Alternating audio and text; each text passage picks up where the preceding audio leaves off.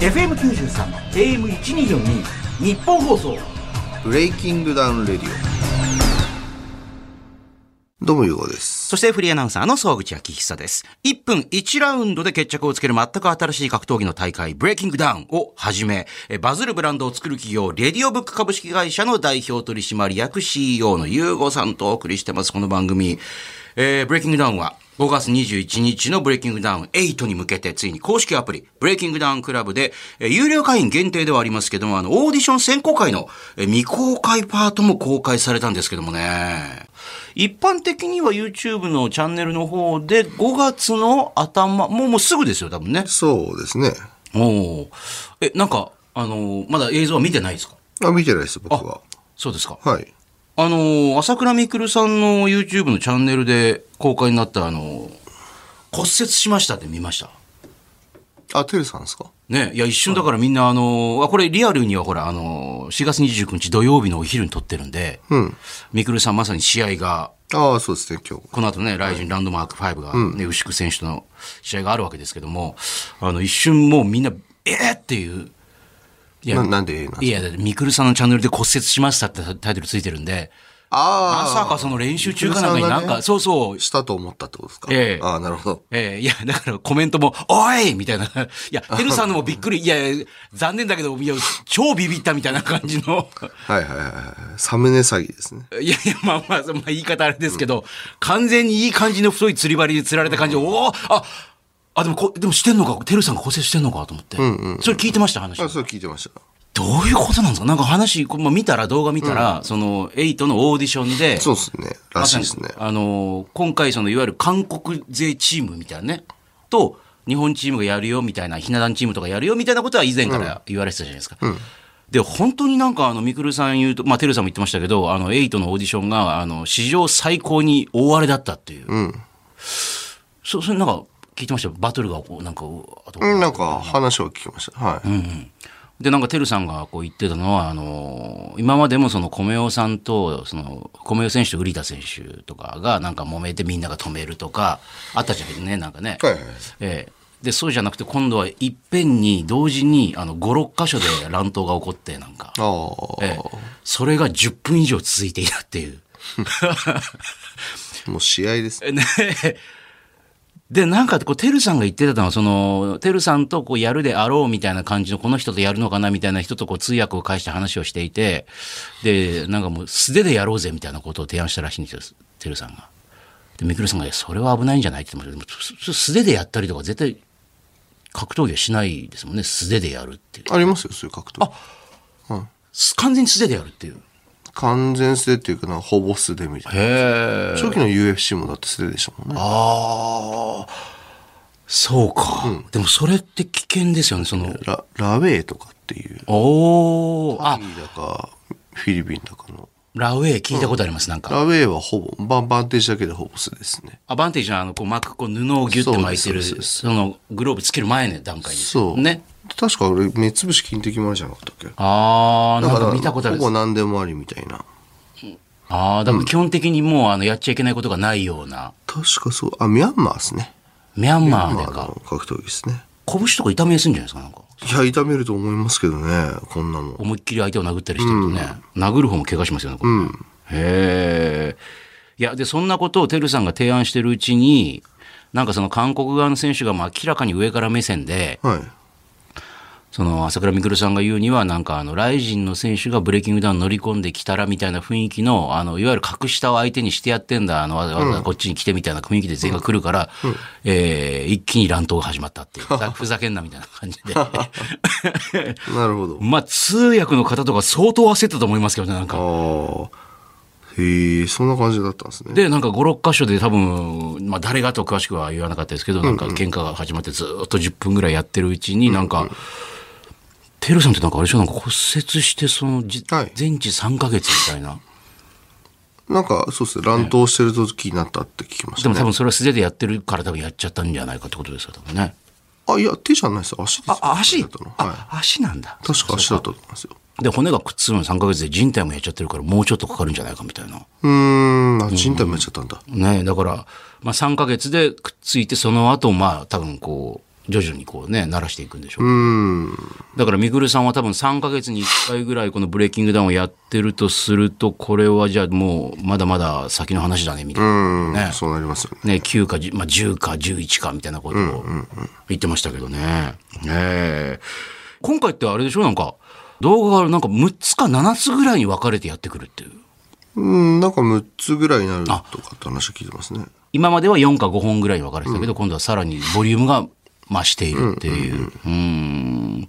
え、あと、まあ、公開直前で、あの、聞いてる話とかありますそうテルさんが怪我したって話ありましたけど。いや、特に。 聞いてないですね。そうですか。は聞いといてっつってんのに。い。いや、聞かないらですね。なんでよ。 ラジオに来るときちょっと材料仕込んどいてって。えっ、と、材料。あ、この間、ひろゆきさんと会いました。ああ、そうだ、あの、帰ってきたんでしょ、おとと、うんとに、先週の、あれいつだっけな、日曜日か月曜日かはい、はいはいはいなはい。それはなんかあのーまあ、仕事も含めてみたいああ、多分、ひろゆきさん、ニコニコ超会議。あ、2日間かな。な。29、30だから。しかもあれだし、久々のニコ町も客ガンガン入れてみたいな。帰ってきた次の日に、えっ、と、また、あの、夜なんですけど、夜、みんなで集まって、み、みんなと言いますああ、レディオブックのチーあムですね。おーで海外の今後のその展開あ、ブレイキングダウンの海外展開。そうですね。うん。だったり、のまあ、話をレディオブックの海外展開だったり。あ、そうですね、そうですね。まあ、レディオの、今、プロジェクトで2つほど海外の案件あるんで、ああ、そうなんだ。あの、そうですね、フェラーリの関係とかあおーあれもちょっとなんかなまたんで、それらの、まあ、打ち合わせを、ひろゆきさん含めて、結構夜中で平日急なんですけど、みんな集まって。っえ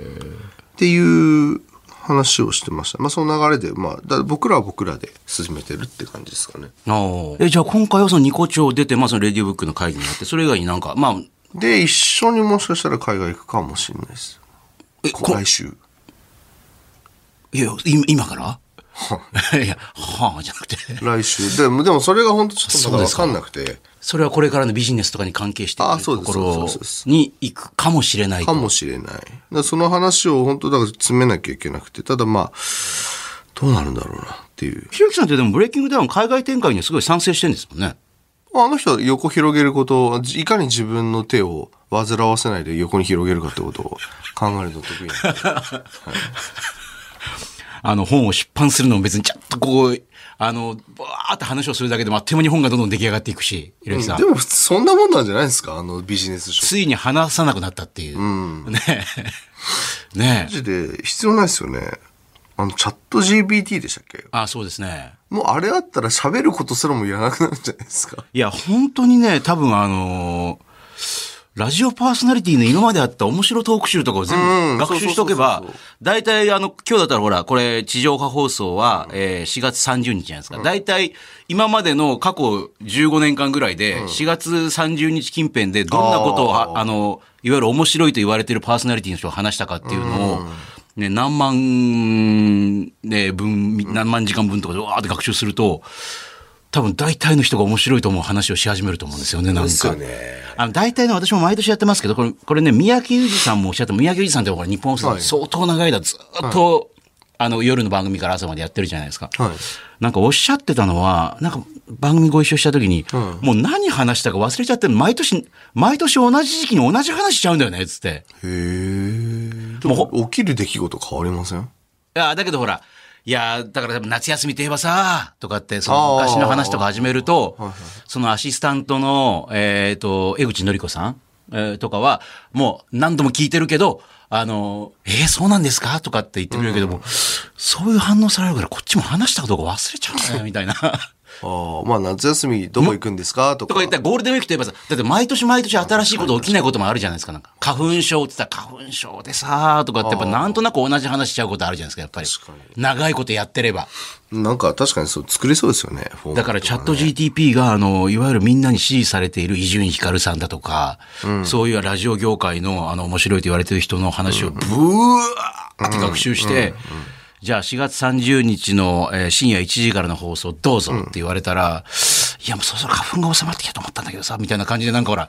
そのチャット GTP なんかありもしない過去のそういうはいはいはい。エピソードトークとかを語り始めたりとかってい。いうかにも今みたいな。ねしかも、あの、いいとこ取りでこ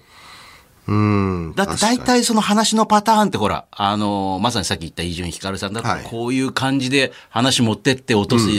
あのーならではの面白パターンとかいくつかあるじゃない、合同パターンとかあるじゃないですか、なんか。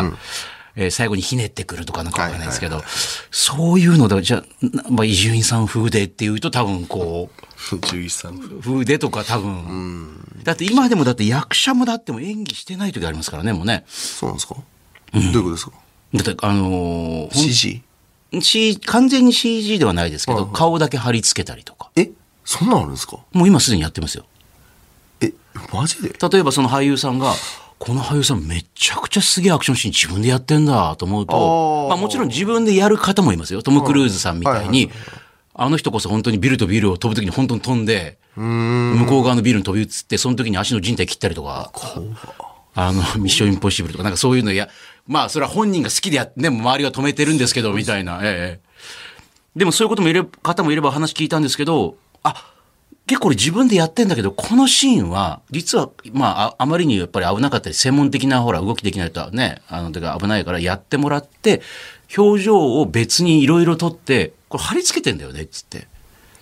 え。で、同じような体格の人がこうやって、ほう。そんなことできるんだっていう。でも、旗から見ると、あ全部やってんだと思うけども、あ、このシーンはやってないんだっていう。まあ、明らかに、まあ、いくらなんでもっていうふうなね、シーンなこれ C、あ、CG じゃないんだっていう。うーん。だか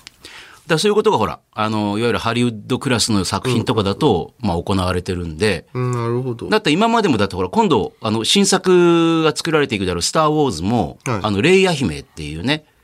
ああ、はいはい。あの、キャリー・フィッシャーさんってもうお亡くなりになったんですけど、あ、お亡くなりだったんですかもういや、お亡くなりになったんですけど、あの、今のところ一番、えー、新しいスター・ウォーズの映画にも出てくるんですよ。お亡くなりになってんのに。マジでもうそれがもうできちゃうんですかそれはまあ実際に使わなかった映像なんですよ。前に撮ってて。うん。ほ前の、まあ、ご存命の時に撮った映像を、あの、今のや、あの、役者にやってもらった演技と組み合わせたりとかして、なんでその表情とかをいや、それはもうそのじ、まあ、前の映像と今の組み合わせて普通に、あの、あーもうお亡くなりになってるのに、すごいな。とで、これからも多分登場するであろうっていう。ええまあ、もう永久期間の出来上がりですね。だし、やっぱりあの、私、プリンスっていうアーティスト好きですけど、プリンスって、まあ、マイケル・ジャクソンさんも結構そうですけど、未だに新作が出てるんですよ。あれ、プリンスってもうなくなった。もう何もなくなって何年も経ちままあ、マイケル・ジャクソンさんもそうですけど、やっぱほら、以前撮っといて出してなかった音源とかいろいろあるから、それがずっと出続けて、まあ本人がそれはほら、お蔵入りだと思ってたとしたら、不本意かもしれないけど、でもこっちからしたらほら、ままあ、あ新録あるんだっていうね、新作あるんだと思って、でもそれ聞いてると、全然死んだ気がしないんですよ、なんか。まあまあまあまあまあ、そういうことですよね。いや、だからそれ考えると、あのーチャット GPT とか使うと、あの人が今、そうなんもう生きてるのか死んでるのかさ、新作バンバン出るし、演技はするし、ラジオは続くし、みたいな。うん。音源も多分、あの、新しい、この人、だからこの人風のみたいなのって入れると今、作曲勝手にしてくれたりとかするんで、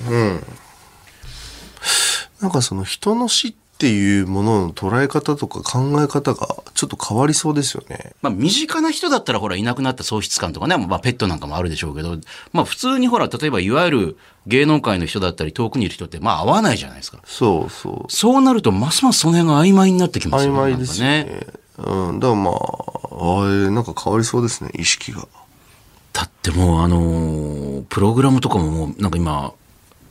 うちもだから子供に勉強させようかとかと思って、プログラミング教室みたいな。でも子供が大きくなってる時、プログラミングできますって言われてももう、あ、別に大丈夫ですって言われる世界に、いや、プログラムも勝手にあの、こういう感じの、今アプリなんかもチャット GTP とか使うと、もう結構簡単に作ってくれるようになってきてえ、る。プログラムまで作ってくれるんです作ってくれるようになってきてる。マジでそれだけやばこんな感じの、あのー、へこういう資料を作っといてくれって言うと、かあ、まあ、資料作成は知ってますけでど。しょだからこれからもうだんだんアプリなんかも結構あっという間にアプリとかぐらいのレベルなら作れるようになってくるっていう。いや、すごいですね。なんか、い一気にガッて進みましたね。いや、だからね、産業革命、そしてあのーいわゆるそのインターネットに続いて第三のなんか大きななんか、なんか面白いですね。なんか最近、あのーこのブレイキングダウンの日本のは方は、もう僕ほぼほぼ手つかず、もう、まあ、あえてちょっとね、あのもう全然関わらなくなっって、でなんかその新しいことを始めなきゃなっていう時に、始めなきゃなってそのやんまあその携わるよその距離取る間際までは探さなきゃなだったんですけど今探したくて仕方がなくなってきてるんですよねあ 逆に。まあ、前からもそうですけど、なんかそう、あの、なんか新しいことを、まあ、結構すぐ飽きたりもするじゃないですか。そなんかう、すぐ僕飽きるんで、ええだから基本的に01得意だけど1100は得意じゃないんですよ。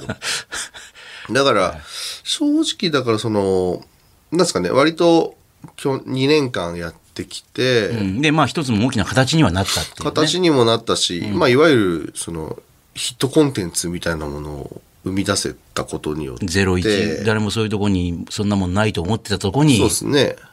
である種だからなんかその、前そこそ佐伯さん来てもらった時うんうん、ああ、にディープの代表のディープの代表の、えで僕もずっ1718年ぐらい前そのディープってとこ一回デビューさせていただいたことがあったんですよプロデビューを、はいそれを思い出してましたもん。あの思う時か。そうそうそうそうでその時の感情に今思ったら似てたんですよね、おおあのーっていうのも僕そのプロになることを目的にしちゃってたんですよ当時23歳の時かな、はいはでその背景っていうのはその僕がえーっと、まあ、何者でもなかった、まあ、今別に今も何者でもないんですけどその、まあ、就職もせず、えーまあ、音楽諦めて格闘技やるって言った時、まあ、親とか周りとか「お前できるわけねえじゃん」って話だったんですよ。い。言われてたんですよ音楽でデビューって言われても、まあ、それも無理だ。それも、それ無理だった。えで、じゃあ格闘技やりますって時に、就職もしてないでプラプラして何やってんだみたいな感じを言われてたんですもよう。帰ってこいみたいな感じの。帰って声はなかったですけど、ええまあ、働け。就職しろ、働け、ええみたいなええ。で、そう、で、まあ友達とかも別にそこ、そうは言わないにしても多分内心冷やかな目で見てたでしょうし、うわ、あいつなんかどんどんやばい方に行っちゃってそうるそぞうそう、ってなると、なんか自分でその一つの結果というか、ものを出さないといかんなってとこで、新弟子、あまあ、田村清さんっていはいはいはいう方に弟子入りしはいてはい、 1年半ぐらいかな。やった後に、ディープさんでプロデビューできたんですよ。はいはで、本来であれば、その当時のプライドってあった、そのいわゆる今でいう雷神みたいい。な、はいはい。いや、もうすごい、そんもう、ねえ、めちゃくちすゃでっごかい。い勢いのある。で、あそこいつか出てみたいなとか。おおわけですよそこまで思っていまた。あそれは思ってました。だって、はいまあ、それはね、プロになるってことそれはゴールはそっちの方に設定した方が。なんですけど、やっぱりそのプライドに出たいっていう思いより、プロになりたい方が自分の中での、まあ、なんせいわゆるそのゴールに届きやすいゴールだし、届きやすいって言っちゃあれですけど、まあ、えっ、と、一つの目標だったんですけど、いつの間にかやってるうちに目標が目的にすり替わっちゃってて、おおえっと、つまりどういうことかっていうと、えっと、海賊王になるためにグランドラインに行こうじゃなくて、グランドライン行ったら、もうフィナーレみたいな。はいはいはい。うん、意識が切り替わっちゃってたんで。いつの間にかいつの間にか。わからない。気づかないうちですよね。で、ディープさんでプロデビューさせていただいた後に、モチベーショングワン下がったんですよ。普通はそこでもう一段モチベーション上がる方もいると思うんですよね。うん、と思いますよ。ただ僕はそこを、目的をプロになることに変えちゃってたんですよ。多分意識、無意識化で。で、プロ、ほら、やったらプロになれたじゃん。っていうことの方で達成感を得てしまなった。れないっつってたけど、なったぞっていそうそうう。そう、そっちで達成感得ちゃったんで、その後からですよ、だからプロ、いや練習サボったり、バイトにもみあ、しかもそのタイミングで一緒に結婚したんですよ。あ嫁と。普通に考えたらもう、あ、プロデビューしたからじゃあ結婚しようぜっつったらもうこん、うん。まあ、したからではなかったんですけど、あーまあ、たまたまタイミング的に。で、周りから見たら、あ、ちゃんとプロデビューもしたし、家庭持って、と思ったら急に練習サボったりとか、そうそうそう。で、な、自分もはよくわからなかったんですよ。なんでなんだろうって、よくわかんなくて。やる気が起きないってそう、なんかやる気が起おきて。かしいっていう。うん。っていうのが、最近のその今年のブレイキングダウンのその、まあ、えーっと、まあ僕はその海外の方やりますっていう、まあいろいろな発表になりましたよね。の時とちょっと似てたんですよね。気持ちが。おーでもその時、その時もその時と似てるっていうのは分かんないです。まあでも私も旗から見てて、えーどんどんそっち系統のモチベーションが下がってきてるな、この優子さんっていう感じがしてそうて。。で、なんかやっぱり自分でその新しいものを作って、成長させた時点でもう飽きるんですよね、きっ と。まあ成長、まさにブレイキングダウンが世の中にどんどんバズっていく途中とかは超面白そうでしたもんね。そうそうそう。だから、あ、それこそどうだーっていうね。これ来てるわはすごくやっぱ楽しかったです。で、初初体験だし。バカにしてるみんなちょっとどうっていう。そうそうそうそう。それはやっぱすごい楽しかったんですけど、なんかある種だから別にこれ目標にしてたわけじゃない、あ、目標っていうかその目的にしてたわけじゃないんですけど、いわゆるその日本っていう国で言うとブレイキングダウンってもう結構みんな知った状態になってるじゃないですか。はいはいこの状態になることを一つの目標に置いてたはずなんですけど、はなったらなったでなんかもうここ一つの自分の中の達成だなって思っちゃったんですよね。またいつの間にかすり替わってた可能性、うん、ですですです。だだからなんかモチベ上がんない、これなんだろうっていうのおがかしいと思った。なんですかシリアルアントレプレナーって言葉してますごめんなさいん、なんでしたっけアントレプシレリナー。アルアントレプレナアー。ントレプレナーって何でしたっけ起業家。あ、起業家か。らしいんですシリアルっていうのは、まあ、連続起業家みたいあ、連続。な。うん、なので僕多分そっちなんですよね、気質が。ああ、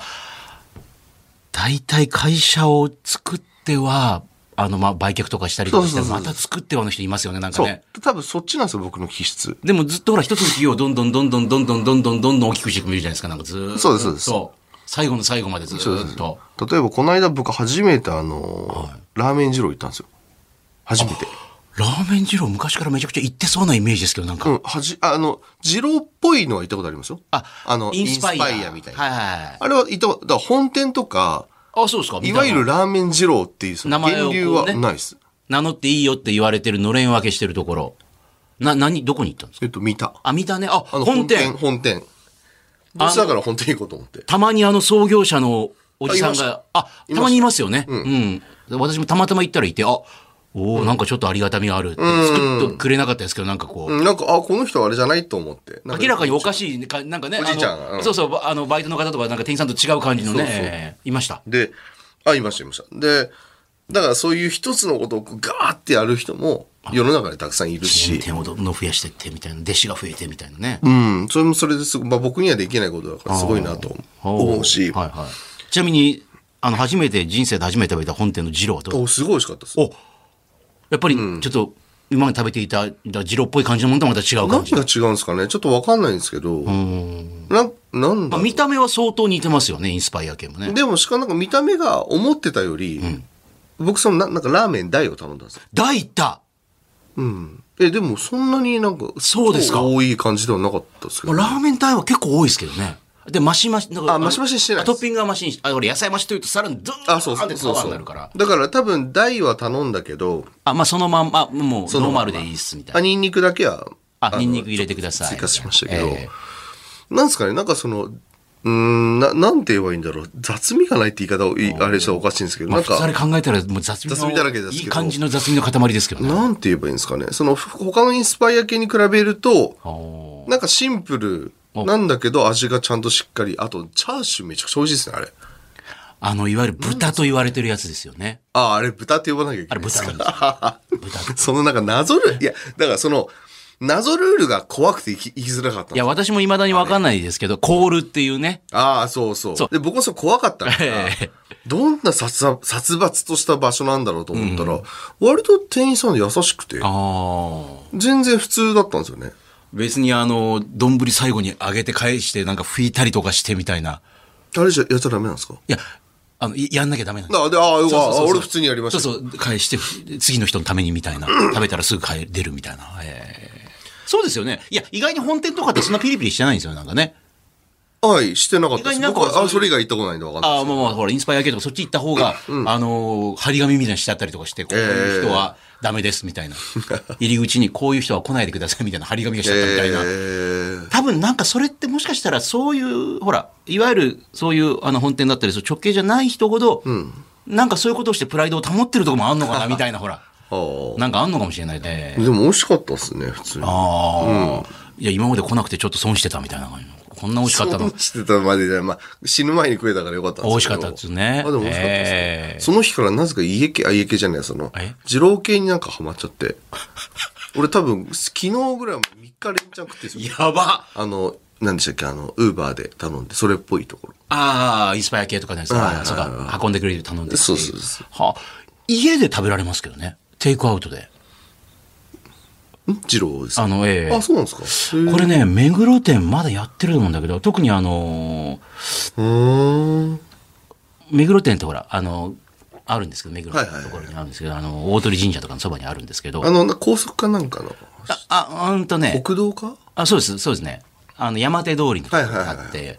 でそれがコロナの時にほら店を閉めてる時にああなんか見たかもそう、あのーなんか1,000円とかで麺結構もう56人分ぐらいとスープだけくれるんですけどもう 1,000, 1000円ぐらいすごい安いんですよなんか56人分なんかあの麺がなんかすごいそんなことするんですかいや、なんかもうちょっと、せっかくだから食べてってよ、もう店閉めてるし、みたいな感じで。だから鍋を持ってかなきゃいけないんですよ。あ自分で自分えでー。配給もらいに行くみたいな感じうん、ただその鍋を、私車で行って止めてる鍋うをん。そうしないと、だってその鍋を、あの、自転車も乗らないし、大きいからまあ確かに、車に助手席乗っけるじゃないですか。相当にギチギチに絶対開かないようにしとかないと、あー車の中でそれこぼれたら配信しなきゃいけないぐらいですから。 で、さらにあの、タッパー、大きいタッパー持っていくと、じゃあこれ野菜って言うと、もやしもボワー入れてくれるし、あの、あとはチャーシューも一本売ってくれたりとかして。マジですかまあ、あの、コロナは嫌だったけど、そう、でも今でも、あの、お客さんはお客さんのまた別に、テイクアウトできる家二郎っつって、うーんできますよ。それ美味しかったですよ。それ、大好きな方。だから特にほら、女性の方で、ほら、二郎並ぶのちょっとっていう方は、あの、ない、あなんか旦那だったり彼氏だったかわかんないですけど、なんかお友達のなんか男の、友達、まあ女性はちょっとなんか、で、買ってきてもらって家で食べると、まあ完全にもう、二郎っていう。へえ目黒店のやつありますよ、うんまだ確かねテイクアウトもやってると思います、まあ、人がいっぱい並んでるんでなかなかねちょっとそこすいませんっていうのをちょっと言うんですけどうんまあほぼなんかちょっとあのー皆さんに来てくれてありがとう的な雰囲気でやってるっていうてか安すぎませんあれびっくりしたんですけど600円か650円だったでしょね本店なんであんな値段でやってんです かまあ上げてないんでしょうけどねなんかいやねダメでしょあれあのボリュームとね600円でうんあのちゃんと豚肉とかもしっかり美味しいっていういやちょっとあの値段はまあ今は普通いかがなものか、今普通のラーメン屋さん1000円超えて結構あのー、デフォルトであのいろいろトッピング入れるともう1500円ぐらいな感じになってきましたけど、あやってるっぽいですねややってるでしょそうそう。これね、テイクアウトいいですよ。ただ、その、絶対にこぼしちゃいけないですけど。すごいなだってあの、普通にタッパー持っていくと、あ、な野菜ですかって言って、もうそのまま入れてくれるっていう野菜を。で、チャーシュー1本買うと、そのあの大好きだ、美味しいって言ってたチャーシュー丸ごといくらでも食えますから。いやいくらでもさすがいや、でも1本なんで。ねえ、えすごいっすよね。ええいや、値段バグってんなっていうか、うーん、今す、あのそれは逆に良くないと思うんですね。安すぎるのっ僕はて。経営的な目線で良くないと思ってます。それは他の、まあ、その影響力も含めてっえ、て。だって、潰れませんこんなことしてたら。まあでもあれだけ人がいっぱい来るんでと思って。だって今もう結構やばいじゃないですか、その辺の、なんですか、その、もう日本の物価のこの下がりっぷりと、経済的な落ちっぷりってやばいじゃないですか。ただ、えっと、観光のい海や、外そう、からね相変わらず、どんどん、あの、円安になってるんで。そうだから日本ってそのちょちょうどこれなんか昨日ひろゆきさんもアベプラが何か予定だっぽいんですけど、ええ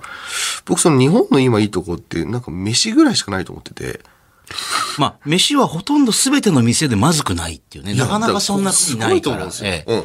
でこのクオリティすごいからやっぱ海外の人からするとなんだこの天国みたいなのが多分来ると思うんですよしかも、あの、店員さんとかもあ、そう、ねえ神説教す基ごい本的にお客さんは神様だって教えられてるからっていだう。ってフランスでこの間それこそひろゆきさんたちが来た時にあの話してましたけど、あの奥さんのゆかさんとかも話してましたけど、はいは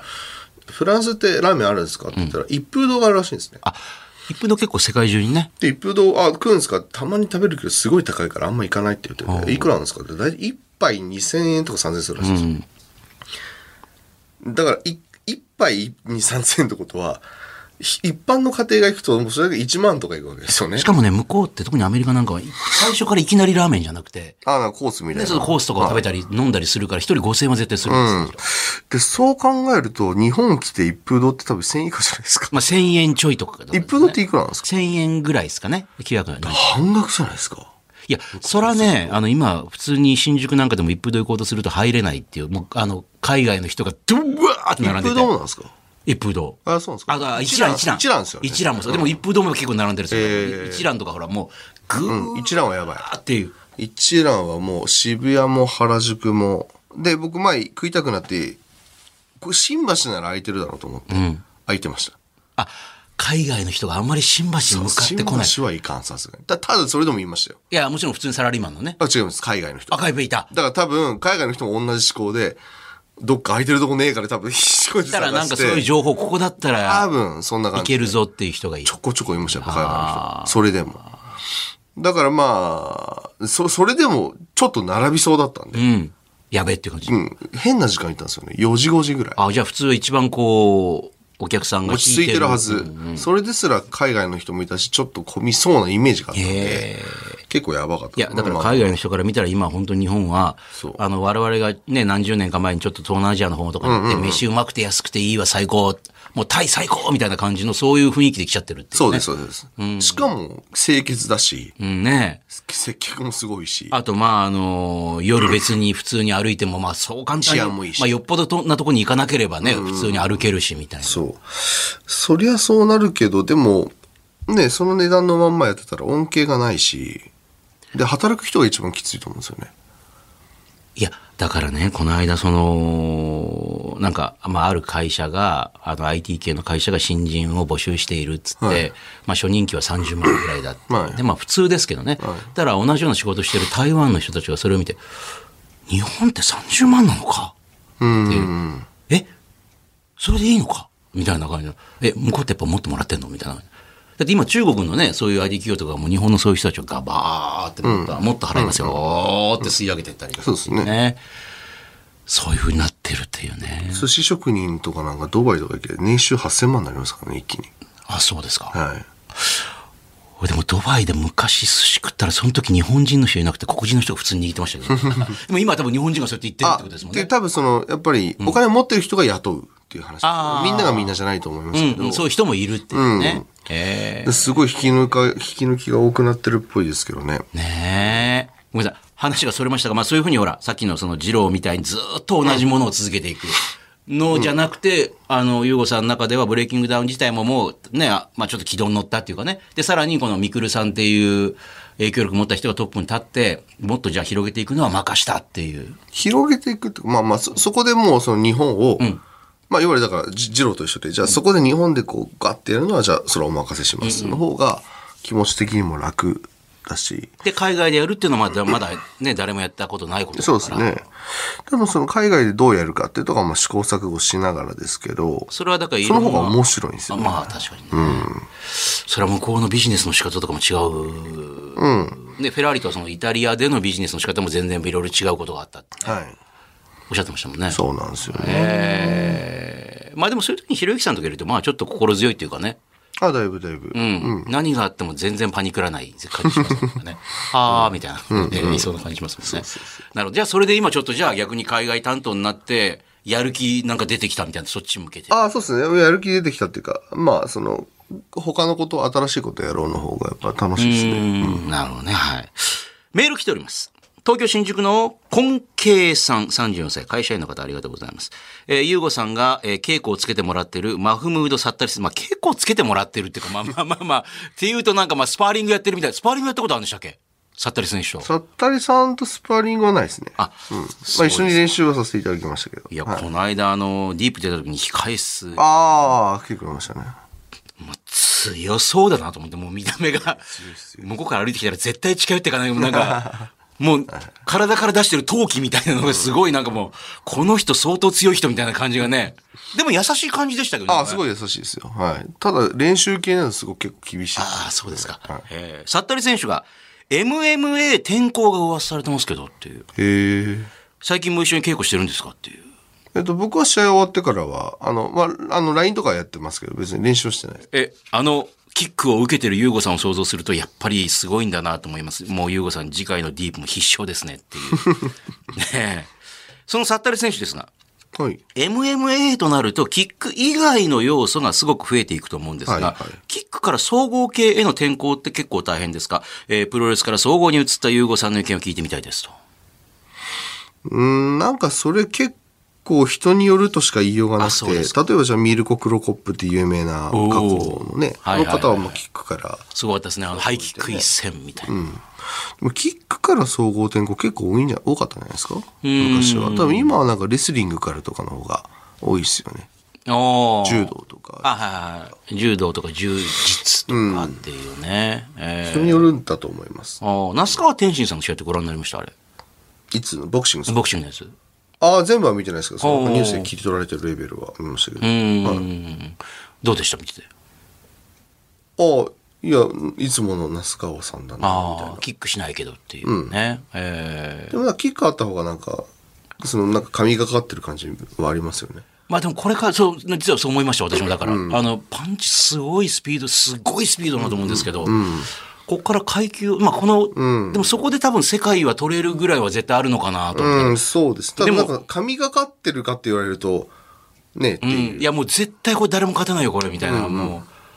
かんだからさらに階級とかボクシングでね今のところでこう世界取って上に上げたりとかした時により強いパンチの人とか来始めるとどうなるのかなとかね、体大きくなって違いますよね、やっぱ競技って。なんか一つルール変わるだけで。ねええーじゃあまたディープが7月まあ予定してます。ねはい。えー近づいてくるとまたサッタリ選手の 指導があるかもしれないあるかもしれない。かもしれない。えー千葉県船橋市のペンネーム M さん28歳男性の方ありがとうございますとこの前ブレイキングダウン7で2勝目を挙げた土木根木こと坂本瑠香選手が、えーノックアウトで公式戦デビュー初勝利を飾りましたねとおうえー今回ブレイキングダウンと違って2分3ラウンドのルールですがあまりキャリアのない選手にとってスタミナ的にきついとかはないでしょうかそして以前からプロ志望を公言している、ねえー土木根木選手がブレイキングダウン8も含め今後もブレイキングダウンに参戦するのか気になります、えー逆に優吾さん的にはブレイキングダウン選手たちがブレイキングダウンを卒業するというか、まあ、他の格闘技に転向するタイミングについてどう考えていますかおまさにそうだ。さあ、えー例えば他の話ですが、先日、那須川天心選手がボクシングに転向して、初戦勝利しました。ああいうのがベストタイミングとも言えるのでしょうかと来てます。これもまあ人によるとしか言いようがないかなと思いますけどうね。ーん。どこを区切りにするのかだし、まあ別に僕は自分の判断で好き勝手やればいいんじゃないとは思いますけど。今はちょっと待てとか、そういう感じじゃないっていう。うーん無理に引き止めたりして例えばその人の年齢とかキャリアとかあと自分がどうしていきたいかっていうまあブランディング的な部分があるから一概になんかこうした方がいいとないですよね。うーん。例えばじゃあ飯田正成さんみたいに、うんあの花もあるし強いけどでも年齢的に結構もう40近いよね。うん、となるとやっぱりっていう。こうした方がいいんじゃないってなるし逆に二十歳前後の子だったら、うん。もっとこうした方がいいんじゃないっていうのはあると思うので、んうん本当人によって様々だと思うんですけどね。うん、まあ、那須川天心さんの方はもうとりあえずさっきも言ったみたいにもうとりあえず敵がいなくなってしまったぞみたいなだって天心さんってまだ23とか回4でとかですすよよねね。めっちゃくちゃだからボクシングの選手は大体ほら30歳でいけるから、まだまだって感じですよね、まあ、敵がいなくなってじゃあ今度はもっとボクシングの方に行ってみるかみたいなのあったんだろうけどね、えーさあもう一枚来てます埼玉市のマサッチ40歳男性の方ありがとうございますえーゆうごさんスタッフの皆さんこんばんはとこの前この番組のポッドキャストの方でゆうごさん ごめんなさい、これ急に ブレイキングダウンと関係ないんですけど、ゆうごさんが、えー首から下全身脱毛をしたと話してました。はいはいはいはい。えー僕もちょっと脱毛を考えており、えー、ゆうごさん同様、えー女性の施術師さんに、えーおティンティンを握られるのはウェルカムなものの、えーまあお尻のね、そのアナルを見られるのが恥ずかしいんですと。 アナル周りってどういう体勢で脱毛するんですかって言います。えっ、と、ういや普通に答えるんかい、そんな。なんかうつ伏せなって、あ、うつ伏せで。なんかちょっと足開いてくださいって言われて、まあ、相当ちょっと面白い格好ですよね。自分でね、ちょっと笑っちゃうというか。で、なんかこうあき、見えてないですよ。僕はそのうつ伏せでこう、そうでなんですか、下の。あ、あ、ちょっとか穴が開いてる。穴が開いて顔入れるそうそう顔バッて入れてそうそうそうそうはいマッサージのとこみたいな感じ。で、その時俺確か携帯かなんかいじってたかな。あ忘れましたけど。で、多分感覚的にケツ穴をこうパッて、こう広げられて、なんかやられてました。それはあんまり経験のないことですね。あ の広げられるっていうね。多分、た、確かそうだった。新たな、こう、扉が開く可能性があるっていうね。別に僕は恥ずかしいとかなかったですけどね。あそうですかまあ人によるんでしょうね、そういうの。まあでも、あの、私もそうですけど、人間ドックとかに行って、あの、触診とかほら、あの、いわゆる前立腺とかなんで、あのやってきますかって言うと、あ、お願いしますって、女医さんとかとじゃあ、あの、表向くからピシッピシッ、じゃあ後ろ向いてくださいっつって、ガッて指入れられますけど。あ、ただ、あれ気をつけた方がいいと思います。僕、たまたまその日、はい。朝、ジム行ってから行ったんですよ。はい。だからちゃんとシャワーも入ったしあ、あ、で、そういうことがやられるであろうっていう前情報があったんで、ちゃんと綺麗にしてたんですけどあ、そう、あ、これ知らないで行ってたら、洗わ、要するに例えばですよ、まあ汚い話すると、はいティッシュペーパーがそのままついいちゃやいったりとや、かまあまあまあまあまあまあ。あれだからたまたま綺麗にしてたから良かったものの綺麗じゃない状態で行ってた場合しそれは相当恥ずかしいですね。なんか恥ずかしいです不よね安になりますよね。大丈夫か俺みたいな感じの。かもちゃんとだから俺はなチンコもちゃんと洗って綺麗な状態だったんでああの、もいいけどあの手で持たれても、まあそう大丈夫です。私も大丈夫ですって。れだって例えばもうね一日もう朝から晩まで思いっきり頑張って働いて、働いた後の暑い時なんか汗かいたりなんかしてみたいな。その後のチンコだどうったぞらってか言われたらわいそうですよねだからそこを綺麗にしてった方がいいと思いますまあさっきね、うんこれはなかなか他のところでは得られない情報なんで、そんなこといちいち言う人いないでしょうから。綺麗にしていっえてーください、なるほどね。まさちね、ありがとうございます。このコーナーでは、ゆうごさんへの、えー疑問、質問、さらには、あの、この対戦見てみたいな、みたいな提案とかね、待っております。breaking down bd, bd, アットマーク 1242.com です。さあ、そして、ゆうごさんがえー CBO、チーフブランディングオフィサーを務めているブレイキングダウンでは、公式アプリブレイキングダウンクラブリリースしております。えーなんと今なら初回お試し登録で有料プラン2週間無料で楽しめます。えー詳しいことは、ブレイキングダウンの公式ホームページか公式ツイッターでチェックしてください。 FM93 AM1242 ゆうごです。総口昭久です日本放送ブレイキングダウンレディオ。さあ、ゆうごさんと私、総口秋久がお送りしているブレイキングダウンレディオ。続いてこちらのコーナーです。私と格闘技。さあ、ゆうごさんがブレイキングダウンをね、まさにゼロから1にした、ね手掛けた理由の一つに、元総合の格闘家だったということで、えー格闘技の裾野をどんどん広げていきたいという思いがあります。えー格闘技と聞くとハードルが高いと思いがちですが、リスナーの方の中にも子供の頃空手や柔道、えーそして、えーまあ、剣道とかね、えーいろんな、まあ、いわゆる格闘技を習っていた、あ、そういえばという方も多いはず。そこで、あなたと格闘技の接点を思い出してもらい、格闘技を身近に感じてもらおうというのがこちらのコーナーです。今週こちらご紹介しましょう。西東京市のえやられ屋さん、男性の方、ありがとうございます。実は私、一昨年から空手を始めました。えーその動機はめちゃめちゃ不純で、東京オリンピックで銀メダルを取った女子空手の、えー清水清雄選手がめっちゃ可愛いなぁと思って、えー YouTube で空手の動画を漁ってたら、清水選手以外にも結構可愛い女子の動画が出てきて、これ道場に通ったら可愛い子と付き合えるんじゃないかと思ったからです。ただ、可愛いことを近づきになるにはそこそこ通わないと無理だよなと思い、えなるべく通いやすい道場を選んだところそこはフルコンタクトの道場。えービビったんですが、やたら熱いスタッフの方に説得され通い始めたところ、えー確かに女子はいたものの僕はセンスがないのかボッコボコにされまくりで、えー物理的な距離も詰まっていきません。えーただ、持ち前の、えード M 体質のせいか、たまに女子と練習して、えーボコボコにされるのが案外悪い気がしなかったのと、えー徐々に上達していると感じてきているので、引き続き通ってます。という。フルコンタクトは相当きついですね、これね。清水清雄さんって今初めて聞いたんですけど、はい。美人さんですねいやいや、この方だってほら、あのー東京オリンピックでもね、あそうなんですねええそう、あのー顔がやっぱりこうなんか、こうキリッとされていて、よいしょ。こうですよね。そうそう。あのー空手は空手でもあのー型っていうんですか、なんか。はいね。いわゆる戦うんじゃなくてっていう。はい、うんうん。あの、なんか琉球空手から来たみたいな感じですね。まあ別にどんなきっかけでもいいんじゃないですか いや、基本的にあのなんで始め、るピュアな動機ってあんまりないですからね、なんか ね。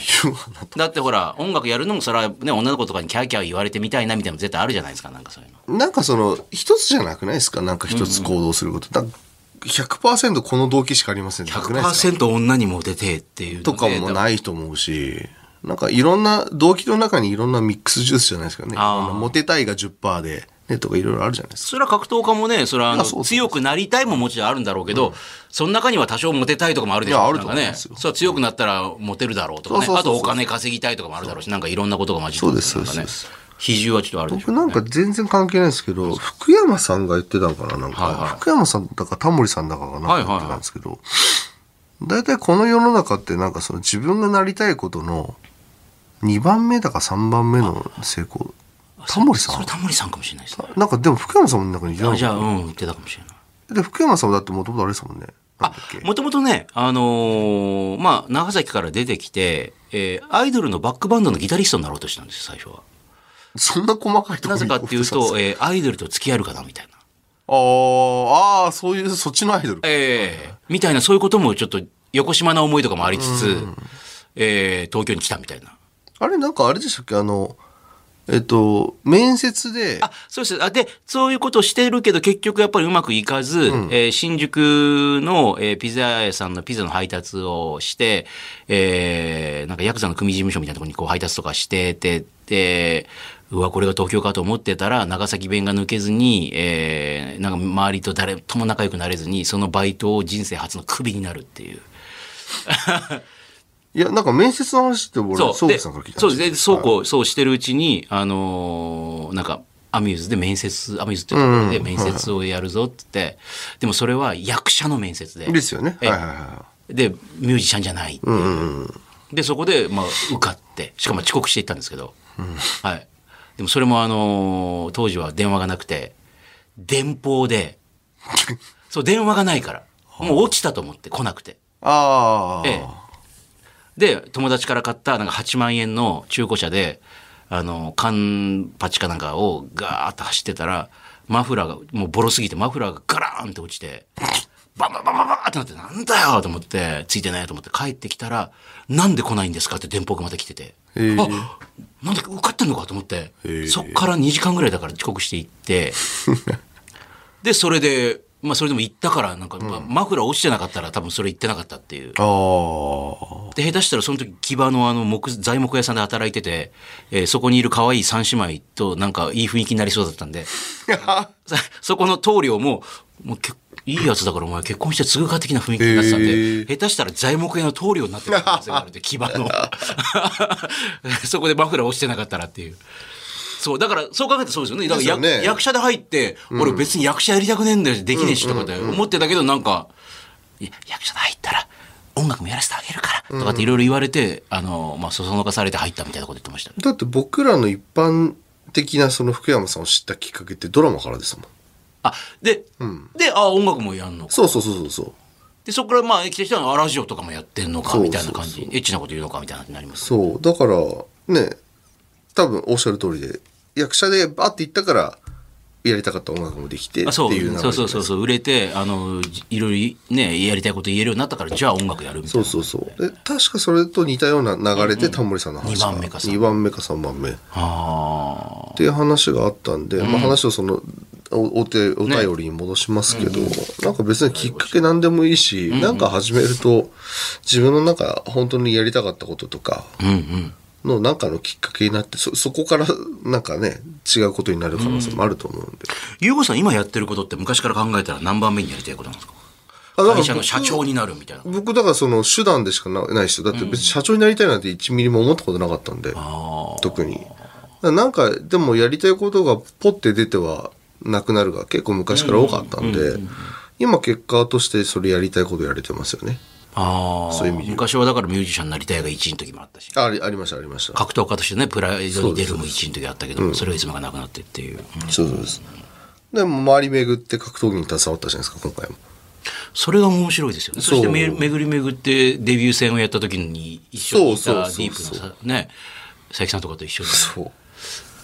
あのどこかで点と点が線にポンってつながったりするんですよね不思議なことですけど不思議ね。なうことんだから逆に言うとその格闘技のモチベーション下がってなんかつまんねえなと思ってた時に未来から伊王さん現れて「お前格闘技で後であのプロと一緒にねあの出れるし格闘技の大会とかにも携われるよ」って言ったら「そんなことで俺なってんのか」って いう。うんまあそうなりますよね。だからまあ本当わかんないですよね。いつまあだからやりたいことやってるやっとけばそのうちあのつながるんでって思います。はい。だから別に不純だなんとか気にしなくて、何でもいいと思います。はい。えーこのコーナーでは格闘技のジャンルやくくりは問わず、あなたと格闘技の接点、思い出をお待ちしております。番組メールアドレスは、ブレイキングダウン BD、BD アットマーク 1242.com、BD アットマーク 1242.com です。日本放送、ブレイキングダウンレディオ。この番組では、あなたからのメッセージお待ちしております。メールで、bd アットマーク 1242.com、ブレイキングの b、ダウンの d、bd アットマーク 1242.com まで送ってください。この番組のパーソナリティゆうごさんへのメッセージ質問、まあ、格闘技についてや会社の経営ビジネスに関する話でも OK ですそしていろいろなコーナー宛てのお便りも待っています。まずは、ブレイキングダウン企画室。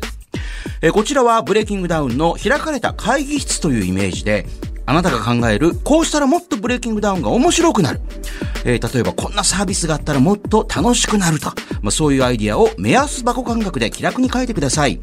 えーこんなルールを追加してほしいとか、えーこの選手とこの選手マッチメイクしてほしいとか、えーブレイキングダウンにこんなグッズがあったら買うのになとか、あなたのアイディア、素朴な意見をお寄せください。さらには、アナザーブレイキングダウン。1分間で、これ、できます。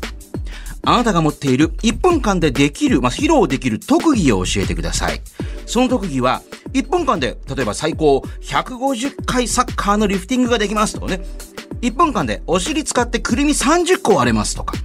1分間一度も噛まずに早口言葉を言い続けられますとか、まあ、何でも OK です。面白そうな内容であれば、まあ、番組に電話で出演してもらって、その技を披露してもらおうと思っております。メールにはどんな特技の持ち主なのか、まあ、具体的なアピールと電話番号など連絡先も忘れずに書いてください。そして、私と格闘技。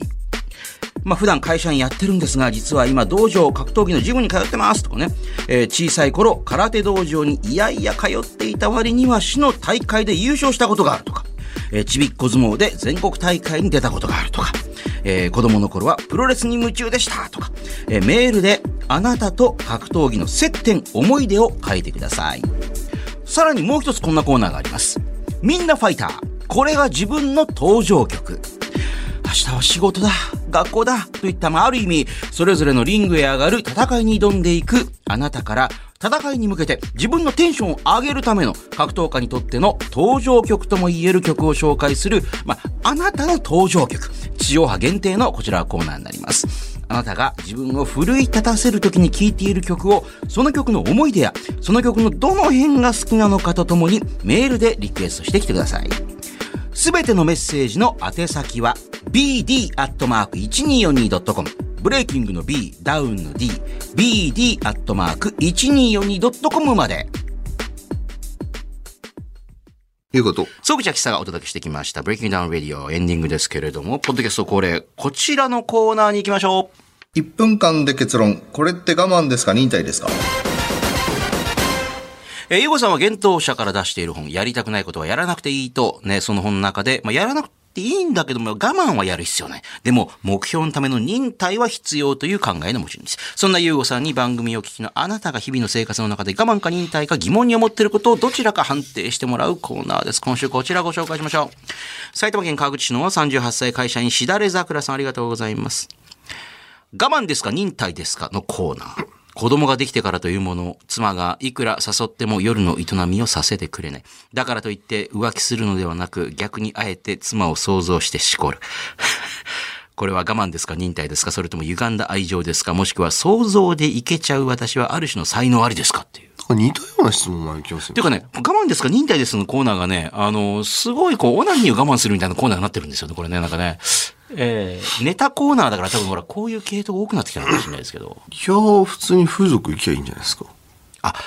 あの、妻を、でも、でもこれはもう完全にしだれ桜さんはそういうプレーになってるわけだから。まずい、あワンそうかあワンタン好きやってんのかあ、まあ、ワンタン、あの、嫁に冷たくされた後に、あのそれで M 気をくすぐられてからの想像っていう。想像でやってる俺かわいそうっていう。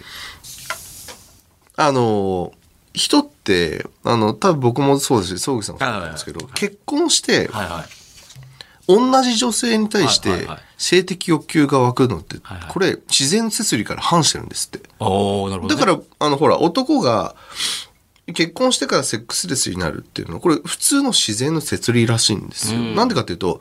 子供残したら、ほ男性ってその他で子孫残そうとするからあー、だから他行くらしいんですよ。他から見るとね、なんかその奥さんを一人愛してていいじゃないそうそうそうそうっていう美談にしがちなんですけど、しだれ桜さんはそれで、あの、歪んだ愛情ですかって言いながらも、あの、ある種の才能ありですかってもう自分で自分のこと認めちゃってるから。うんでしょうね別にいいじゃないですか、別にそれで。まあ確かに。別に誰を傷つけてるわけでも逆に嫁がいいわよ今日はって言われたら逆にビビってあの緊張して立たなかったりとかすると思うんですよ多分ここまでいっちゃってるとすごいですねもう想像の中のあの妻でしかいけない体になってるすごいえー、懸命にどっちと書いて番組まで送ってください。というわけでお送りしてきましたブレイキングダウンレディオ。この地上波バージョンは放送から1週間以内ならラジコというアプリでもう一回聞けます。そちらもぜひ。そしてこの番組、ポッドキャストでフルバージョン配信中です。こちら番組のホームページをはじめ、ラジオクラウド、アップルポッドキャスト、えー、スポティファイなどのポッドキャストサービスでも聞けます。ブレイキングダウンレディオ、えー、ユーゴ、総口など検索して聞いてみてください。では今週はこの辺でお会いいたい。総口と。ユーゴでしたまた次回。